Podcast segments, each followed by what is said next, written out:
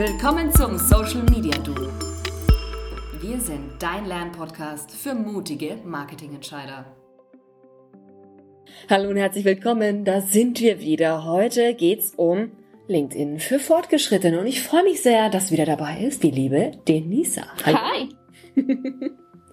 Heute wollen wir uns noch mal ein bisschen vertiefen, weil beim letzten Mal haben wir ja so ein bisschen angeguckt, was man macht, wenn man einsteigt, wenn man sich ganz frisch ein Profil anlegt, was man wissen sollte, so im Hintergrund. Und jetzt wollten wir noch mal raufgucken. Was kann ich denn tun, damit ich denn mein Profil verbessere, damit ich zum LinkedIn Superstar werde?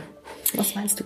Richtig. Ähm, wir haben schon mal so das Allgemeine besprochen, mein Profil sollte definitiv so gut ausgefüllt werden, dass ich ähm, ja den Status Superstar erreiche. Was ist dieser Status überhaupt? Also das Schöne ist, wenn man ganz am Anfang ist und eben ein LinkedIn-Profil ausfüllt, dass man unterschiedliche, ja, sage ich mal, kleine Milestones hat, die mit kleinen Sternchen dementsprechend ähm, ja man wird damit belohnt, dass man unterschiedliche ähm, Profil-Sections ähm, ausgefüllt hat. Also wenn ich mein Intro oder das About oder Featured ähm, ausgefüllt habe, dann bekomme ich immer mehr Sternchen dazu, dass mein Profil sozusagen ähm, ja sehr professionell jetzt ausgefüllt ist und je besser das ausgefüllt ist, umso höher meine Sichtbarkeit.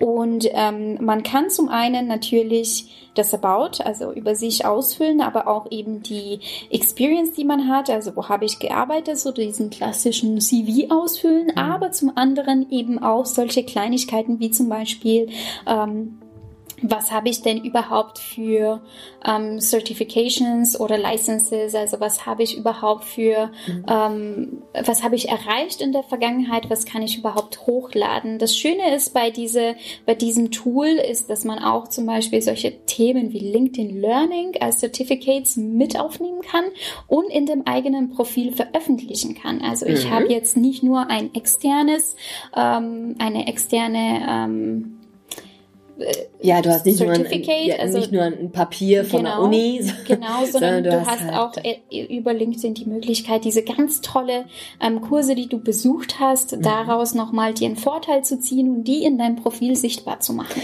Dazu kann ich kurz was sagen. Eine Kollegin von mir, die bei einem großen Versandhaus mit A arbeitet, ähm, die hat ähm, von ihrer Geschäftsstelle quasi ans Herz gelegt bekommen, sie möge doch äh, drei, vier von diesen LinkedIn Learning Kursen noch dazu machen, damit sie quasi die LinkedIn Learning Certification in ihrem Lebenslauf hat. Äh, und da ging es irgendwie um Dinge, die sie jeden Tag macht, wo sie gesagt hat, warum durchlaufe ich das? Ich kann das schon. Ich glaube, da ging es irgendwie um, um verschiedenste Werbeschaltungen, wenn es eine Kollegin aus der Werbung ist. Und die hat auch gesagt, ja, sie hat es halt durchlaufen und hat dann dieses, äh, diesen LinkedIn-Eintrag äh, bekommen und wurde jetzt befördert. Und deshalb ähm, muss ich sagen, das hat schon Sinn. Und auch die